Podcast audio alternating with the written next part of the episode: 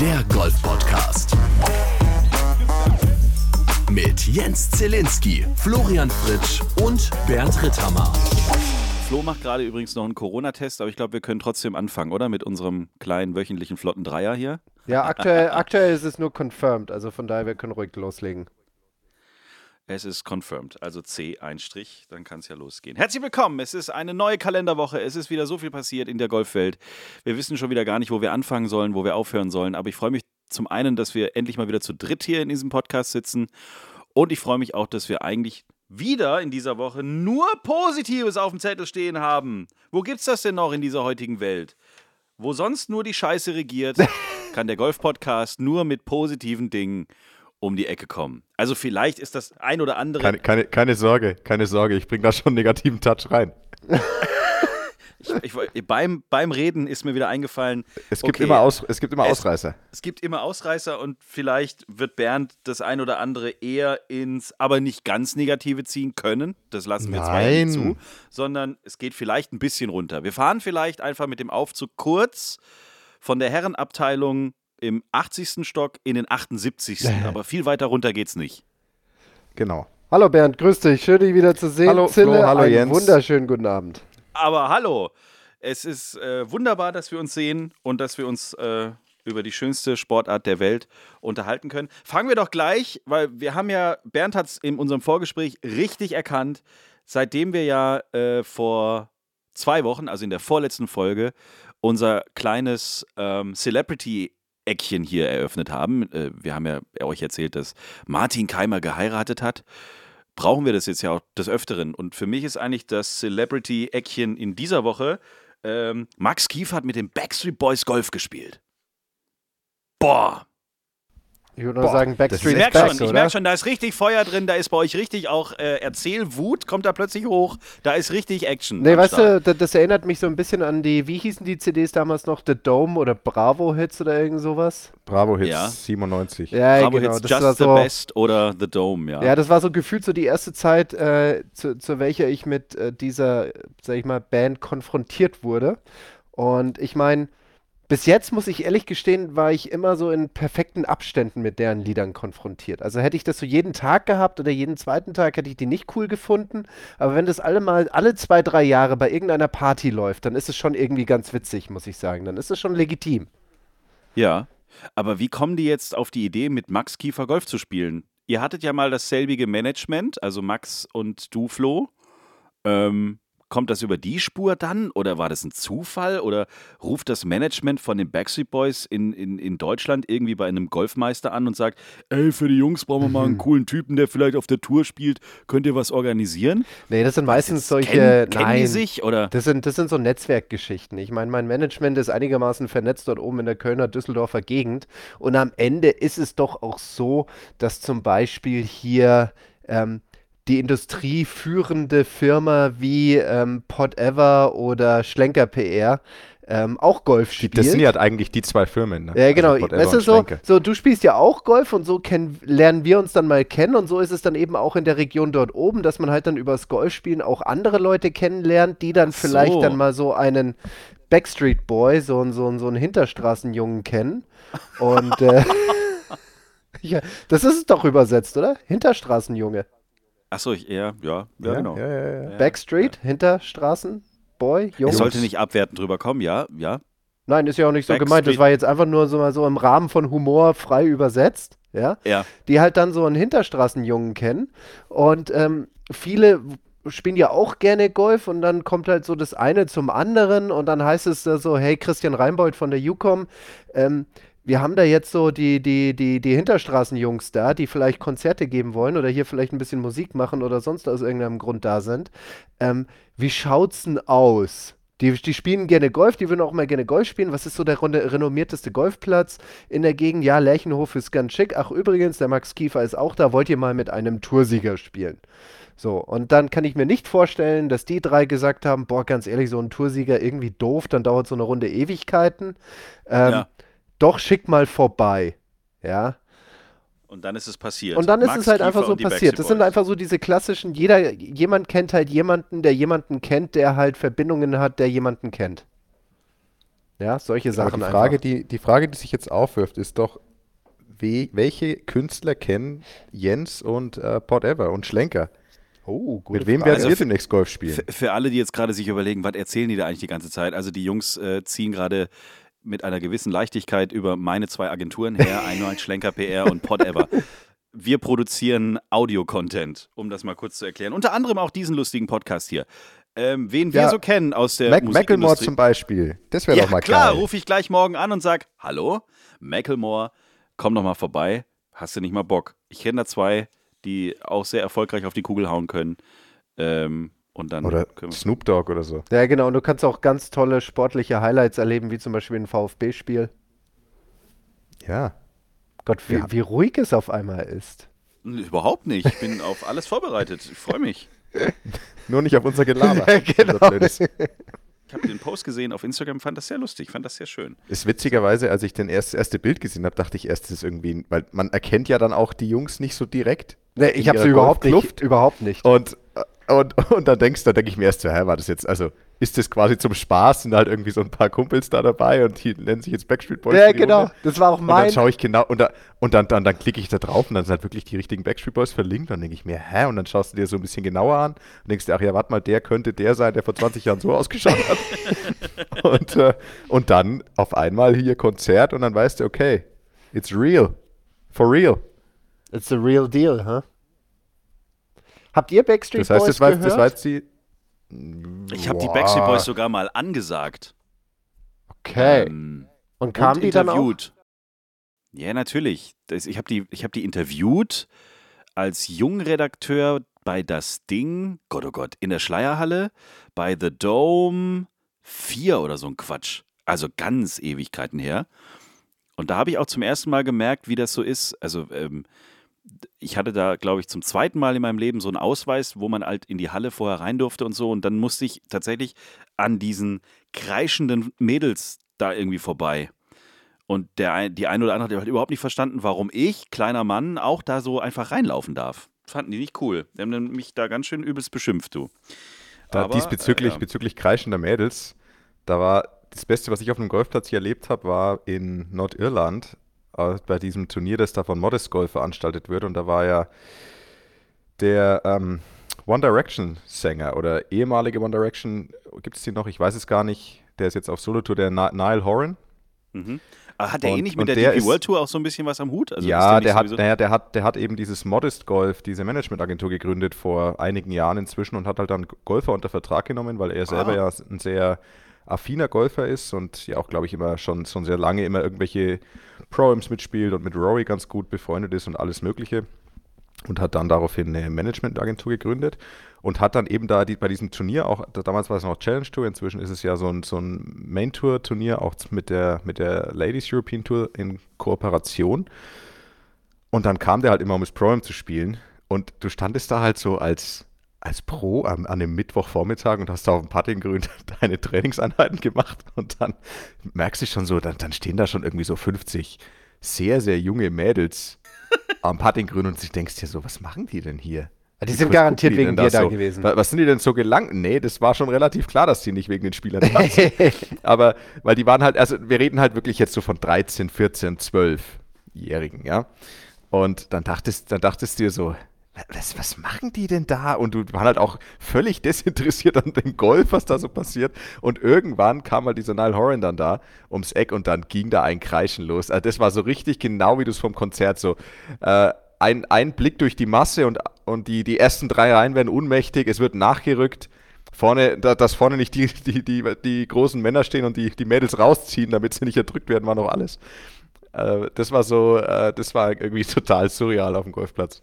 Ja, also was, wo ich es mal mitbekommen habe, was relativ inkognito abläuft, ist bei Alice Cooper. Wenn der auf Tour ist, dann, äh, der hat ja auch irgendwie Handicap 6 oder so, glaube ich. Der spielt richtig gut. Ähm, der lässt sich dann auch irgendwo eine Startzeit buchen und es ist ihm auch völlig egal, ob er mit jemandem zusammen dann in einem Flight einfach zufällig ist. Also er war vor zwei Jahren oder vor drei Jahren, glaube ich, dann plötzlich äh, hier um die Ecke in Ludwigsburg, weil er in Stuttgart gespielt hat, im, im Golfclub Monrepo und dann haben alle erstmal geguckt. Huch, irgendwoher kennen wir den. Jesus Maria ist Alice Cooper, spielen wir eine Runde Golf zusammen. Schön.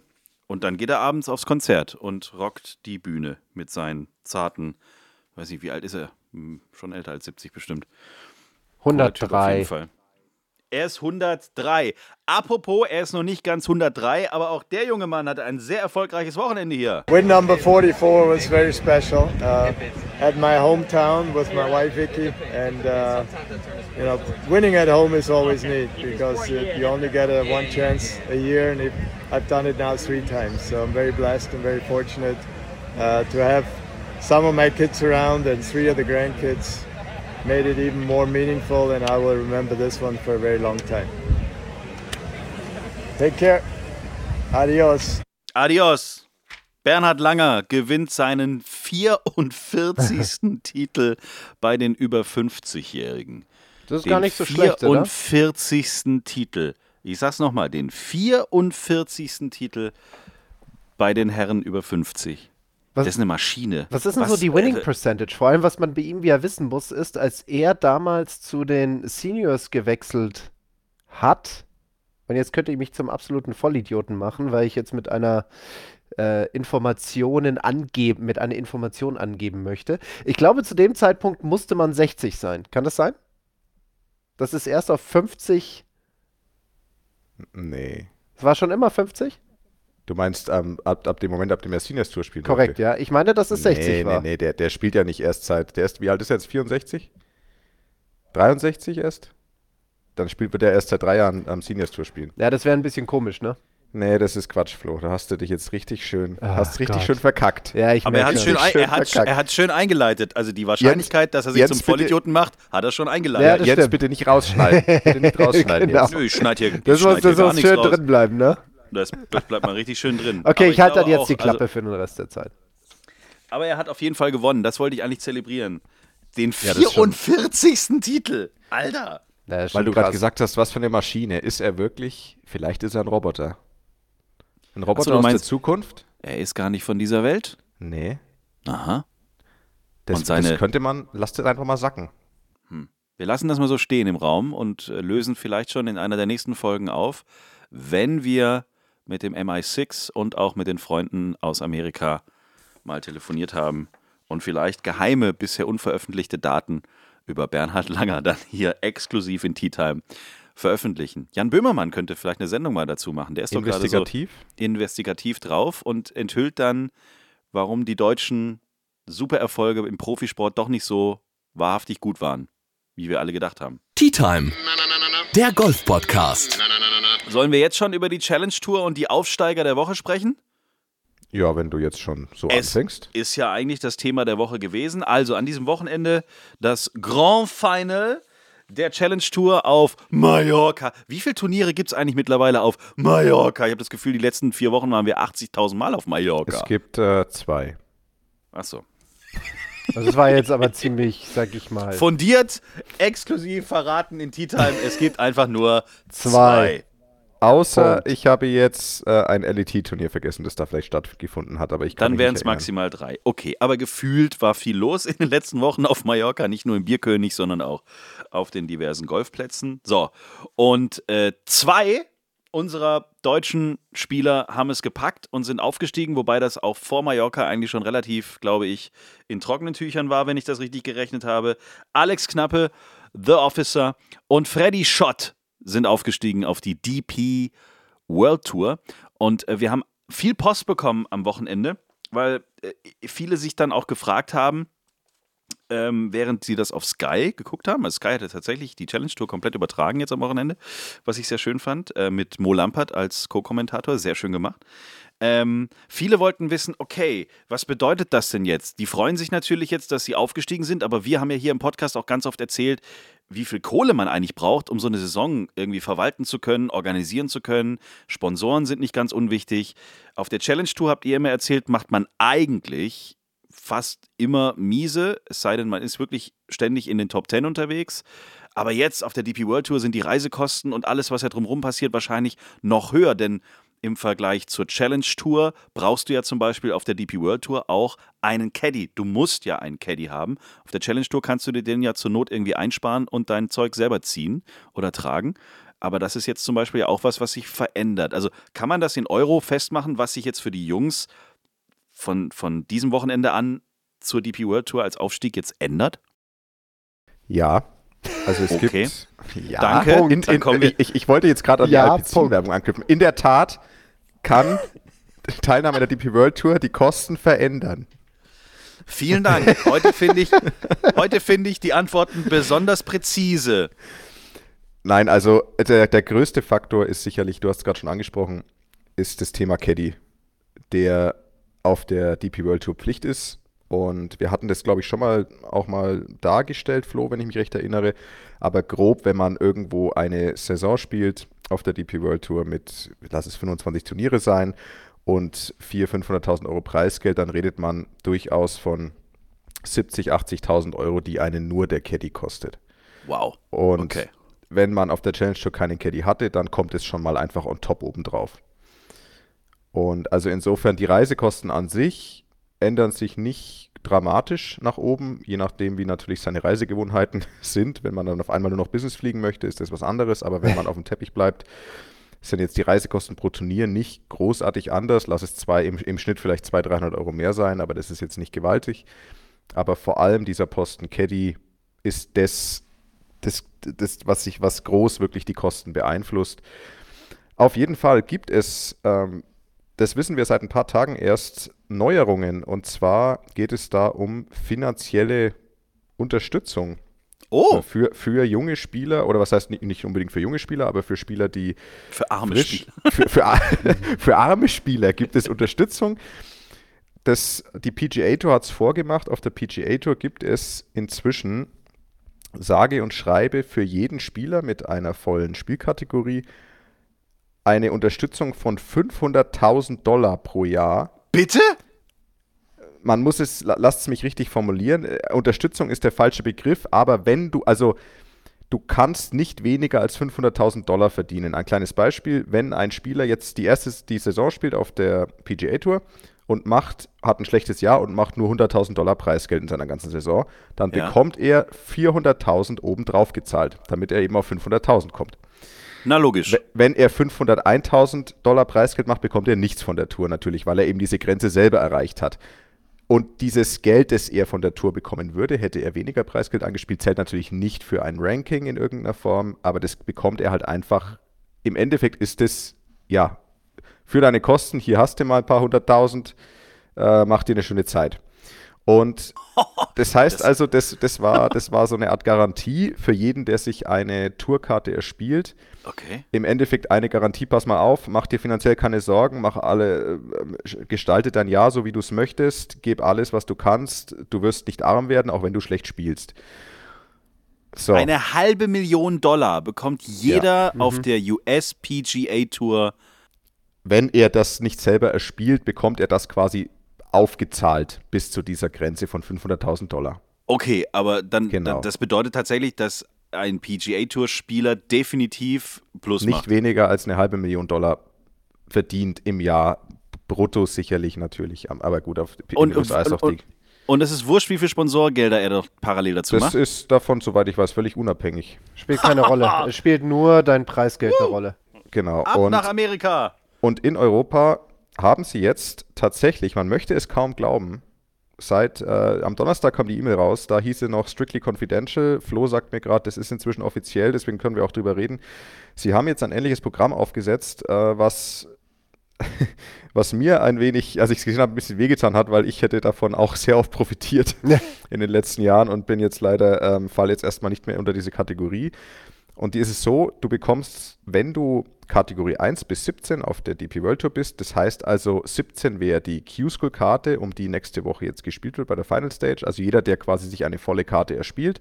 Das heißt, da zählen auch die Challenge Tour Aufsteiger dazu, die haben Kategorie 16 oder 15. Die, die haben dieses gleiche Programm ab jetzt, ab 2023, aber halt mit 150.000 Dollar. Das heißt also, jeder, der in Kategorie 1 bis 17 auf der DP World Tour nächstes Jahr spielt und mindestens 15 Turniere spielt, das heißt, das ist die, das ist die, ist die Bedingung, dass du mindestens 15 Turnierteilnahmen hast, bekommt, wenn er dieses Preisgeld nicht erspielt in seiner Saison, das quasi aufgezahlt bis auf 150.000 Dollar.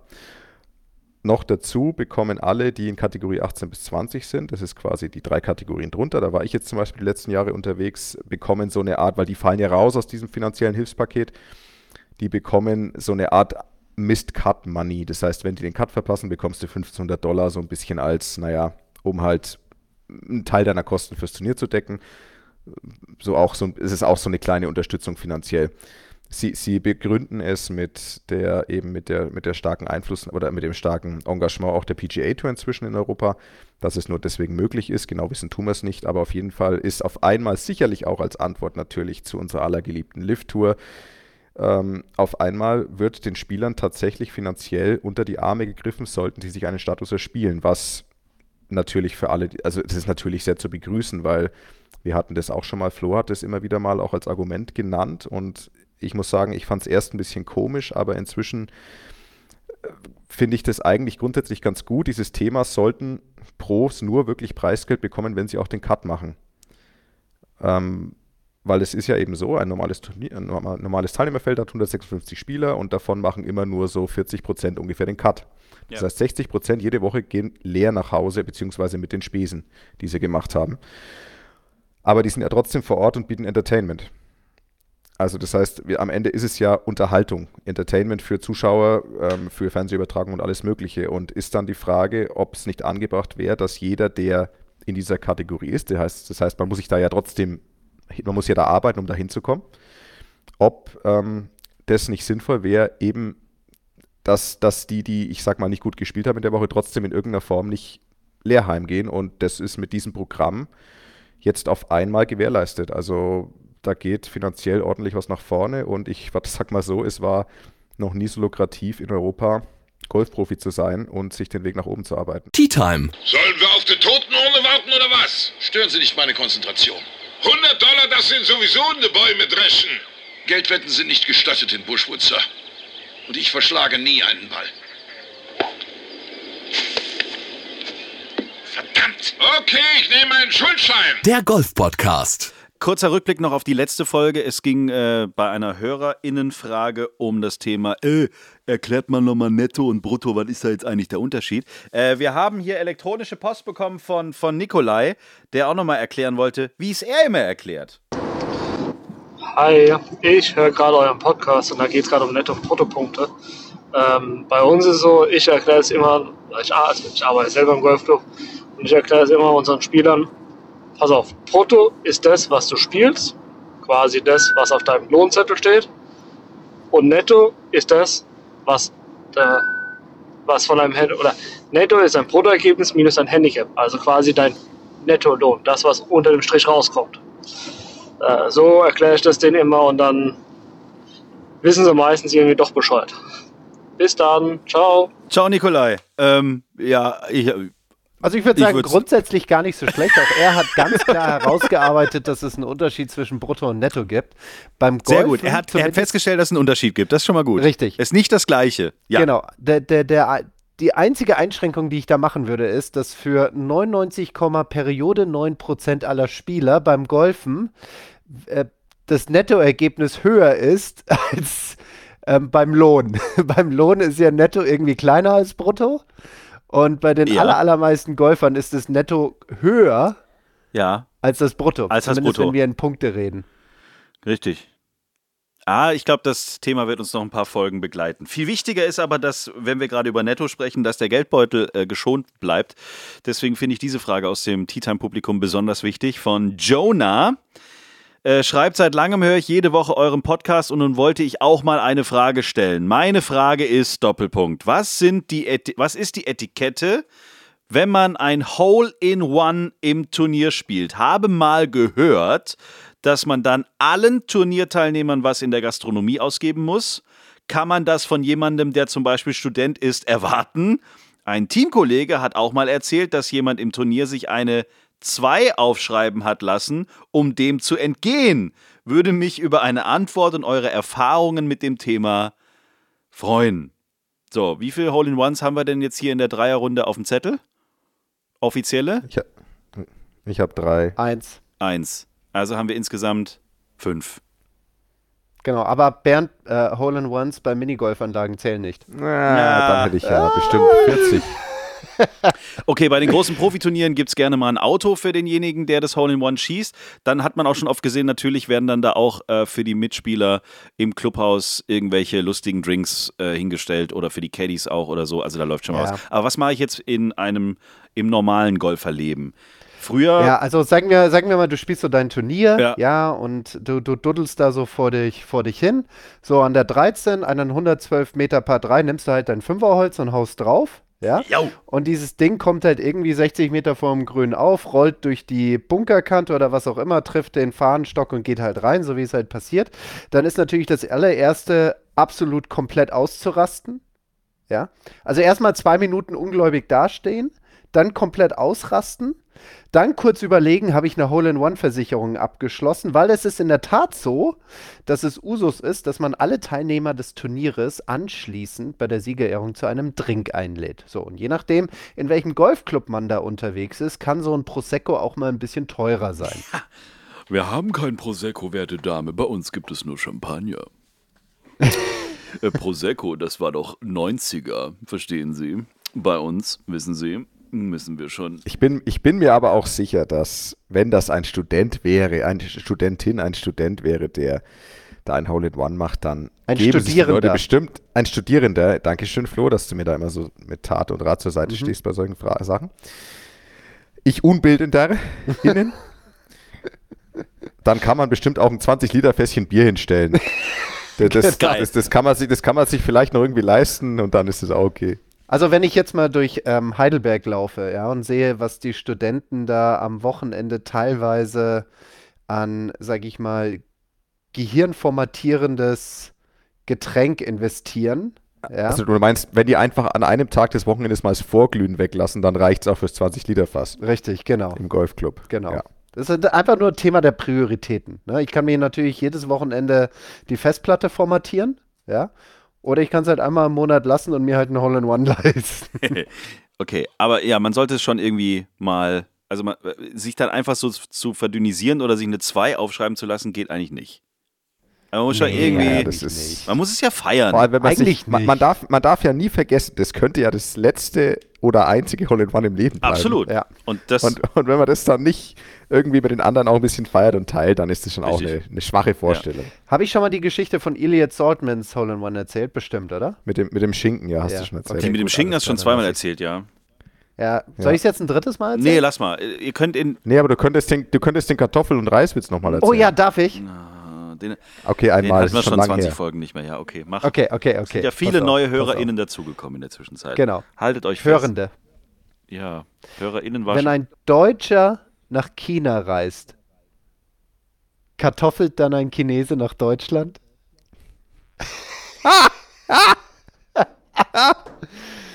Jens, er ist immer noch, immer noch Weltklasse. Er ist, Welt, er, ist so er ist europäische Weltklasse, ja, absolut. Ja. So, wir haben nicht mehr so viel Zeit. Ich überlege gerade, was wir noch an. Wir haben nämlich noch eine neue Kategorie, meine sehr verehrten Damen und Herren. Und wir haben natürlich noch den Hammergag der, der Woche, den wir nicht vergessen wollen. Ähm, das haben wir Die beantwortet. Kategorie, oder? Da, weißt du so, Ja. wir können ja mal mit der neuen Kategorie legen loslegen und dann kann der Hammer das im Anschluss mit seinem Flachwitz wieder retten. Genau, und die ein oder andere oder? HörerInnenfrage holen wir dann nächste Woche nach, versprochen. Wir haben eine neue Kategorie in diesem Podcast, die per Zufall letzte Woche nach der Aufnahme zwischen Flo und mir in einem kurzen Anfall von Ideenreichtum äh, geschaffen wurde. Es gibt ja viele so, nennen, wie nennen wir es, goldene, eingestaubte Trainingsregeln oder so Tipps von besonders guten Golfern, die aber selbst eigentlich auch nur Handicap 40 auf dem Zettel stehen haben, die aber Korrekt. grundsätzlich gerne coachen auf dem Platz. Ja, Ähm, genau. So, Ich meine, wir alle kennen die doch, oder? sicher. Also es gibt, es gibt, glaube ich, kaum eine andere Sportart, wo du grundsätzlich gecoacht wirst von irgendeinem Vollhonk, der in irgend Ohne zu ohne, fragen. Genau. Es wird immer, da, es wird, beim Golfen wird am meisten einfach dein Spiel kommentiert. Und warum der Ball jetzt logischerweise nach rechts ist oder warum du ihn getoppt hast oder warum, keine Ahnung, warum du natürlich wieder ein Triple Bogey gespielt hast. War doch klar. Habe ich doch schon beim Probeschwung drei Loch vorher gesehen. Diese Typen, Genau, der Klassiker. diese genau. Typen gibt so- es und diese Typen werden jetzt ihren Platz in unserem beliebten Golf-Podcast für die Dachregion bekommen. Ähm, die Rubrik wird wahrscheinlich, das müssen wir vielleicht auf Instagram noch zur Abstimmung geben, Schädelhari heißen. Weil der berühmte. Das war deine Kreation, Der- das war deine Kreation. Wir haben so drüber gesprochen. Ähm, diese, diese Personengruppen, die ähm, acht Tage in der Woche auf der Driving Range mehrere Stunden stehen, Ja. also die quasi da komplett draußen leben und meistens zwischen der Driving Range, dem 18er Grün ersten Abschlag und dem Cappuccino auf der Terrasse migrieren, Mhm. Ähm, sind normalerweise im Altersbereich zwischen 55 und 85 anzusiedeln, spielen seit über 40, 50 Jahren Golf und davon mindestens 30, 40 Jahre bei Handicap 28,4. Ja. Und die haben in der Regel so ihre drei, vier Schwungtipps, die sie eigentlich jedem ja, zu Genüge tun. Ich, ich fände für den Namen als kleinen Vorschlag irgendwie so eine Alliteration gut, sowas wie Coaching Karle oder, oder Quick Tip äh, Thomas, äh, irgendwie sowas, was, Quick was ist da noch so?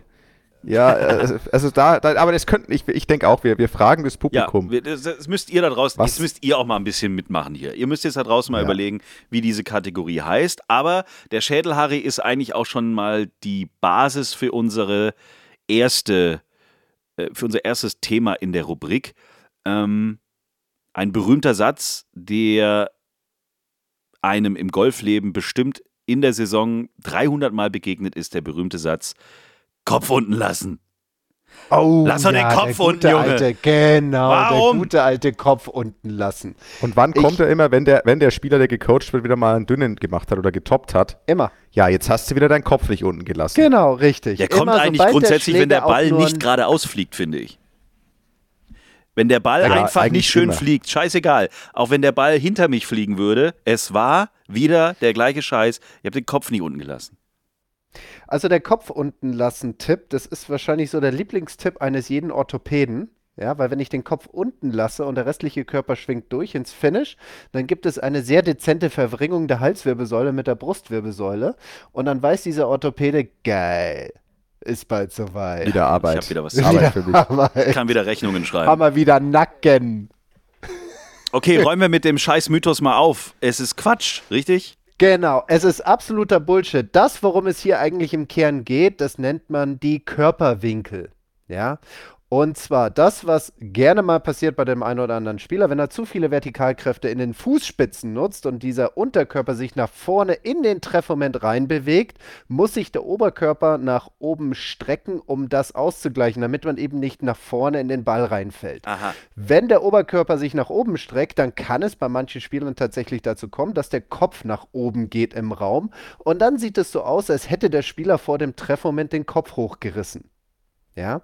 So, wenn jemand natürlich seine Körperwinkel auflöst, dann ist das ungünstig. Aber das, was man mit Kopf unten ja eigentlich hier landläufig meint, ist ja dieses Nachgucken. Es ist ja gar nicht Kopf unten lassen, sondern dieses frühe Nachgucken. Mhm. Und dieses frühe Nachgucken la David Duval ist eigentlich mit das Beste, was man seiner Wirbelsäule eigentlich antun kann. Wenn dieser Oberkörper anfängt, durch diesen Treffmoment durchzurotieren, kann ich ja in meinen Körperwinkeln drin bleiben und den Kopf mitdrehen lassen, also diesen Ball hinterher schauen und dadurch meine HWS und BWS einigermaßen, sag ich mal, gleichmäßig lassen und so meine Wirbelsäule schonen.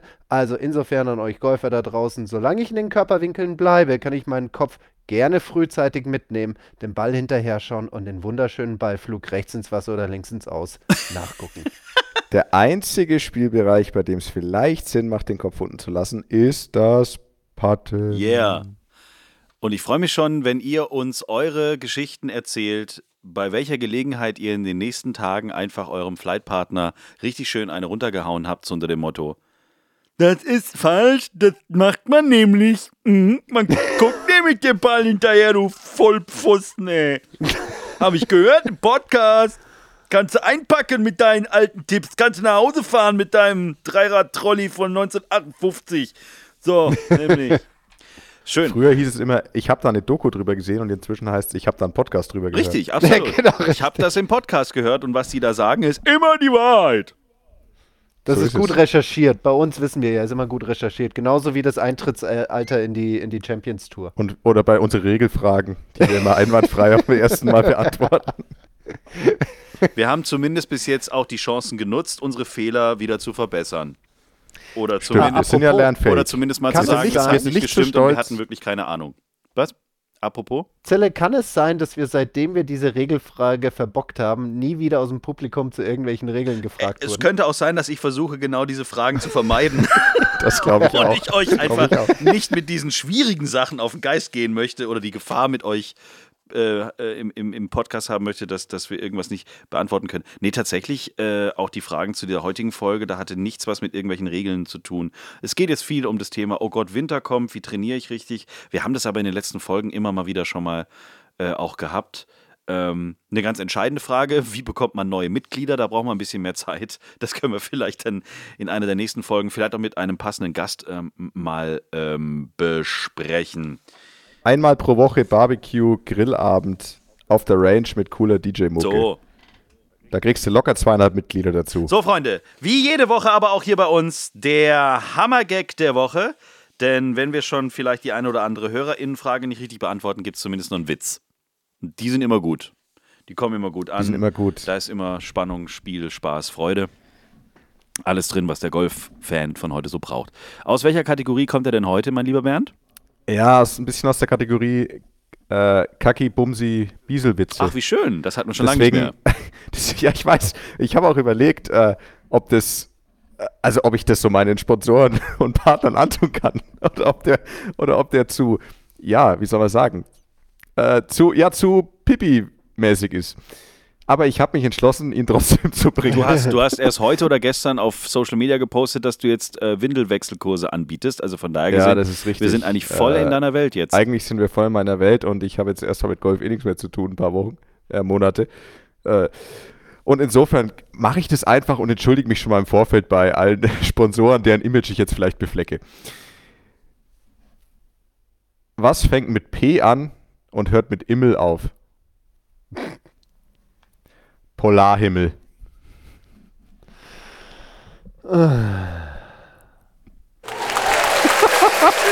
Komm, da muss ich doch selber drüber lachen. Den Fall, Also da finde ich meinen hab- Kartoffel- und Reiswitz Tu besser. doch nicht so jetzt- Ich habe jetzt erwachsen. auch ein bisschen mit mehr, also ich habe jetzt wirklich mit was ganz Schlimmem gerechnet irgendwie. Ich auch, aber das ist Nee, ja total Also, Der harmlos. war richtig harmlos. Also, Bernd, auf Kaki- was für einem Niveau bist du denn jetzt unterwegs? Ja, Kaki Bumsi Bisi. ja komm, Puh. ja, gibt's schon. da gibt's Also schon, das ist da ein, den gibt's kannst du deinem Sohn schon erzählen. Also das ist ein, den kannst du jetzt schon deinem Sohn erzählen, damit er den dann im, in der Kindertagesstätte irgendwie weiter erzählen kann. Ne, der äh, ist immer noch mit seinem Furzelwitz beschäftigt. Wie geht der? Was ist unter der Erde und stinkt? Eine Furzel.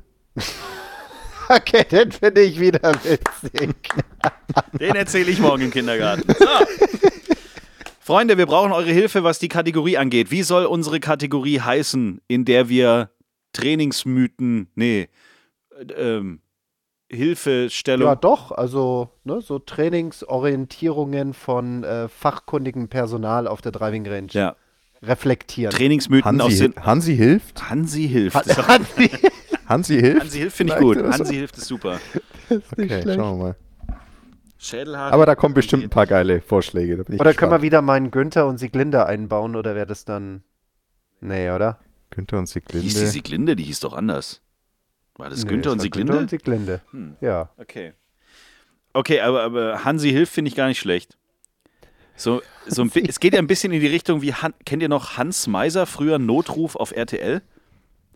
Ja. Das, das war, also auf die Show warte ich, dass die auch noch zurückkommt ins deutsche Fernsehen.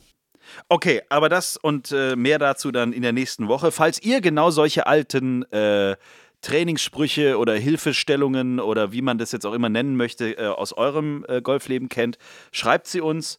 Wir räumen mit den alten Mythen auf. Wir sprechen über die alten Trainingstipps, über die, die es, warum auch immer bis heute in die Golfwelt immer noch geschafft haben, die immer noch irgendwie überleben, die immer irgendwo noch da sind, aber schon längst vom modernen Golf überholt worden sind. So wie heute Kopf unten lassen. Für einen Arsch kann man, muss man nicht machen. So. Ladies and Gentlemen, es war eine sehr unterhaltsame, schöne Folge. Wir hören uns nächsten Dienstag wieder. Bis dahin, macht es gut, bleibt gesund, macht keinen Scheiß und bis dahin. Auf Wiedersehen. Bis dann. Tschö. Wiederhören. Schreibt uns, liked uns. t-time.golf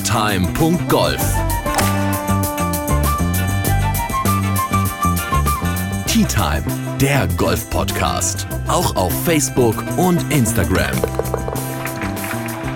Tea Time.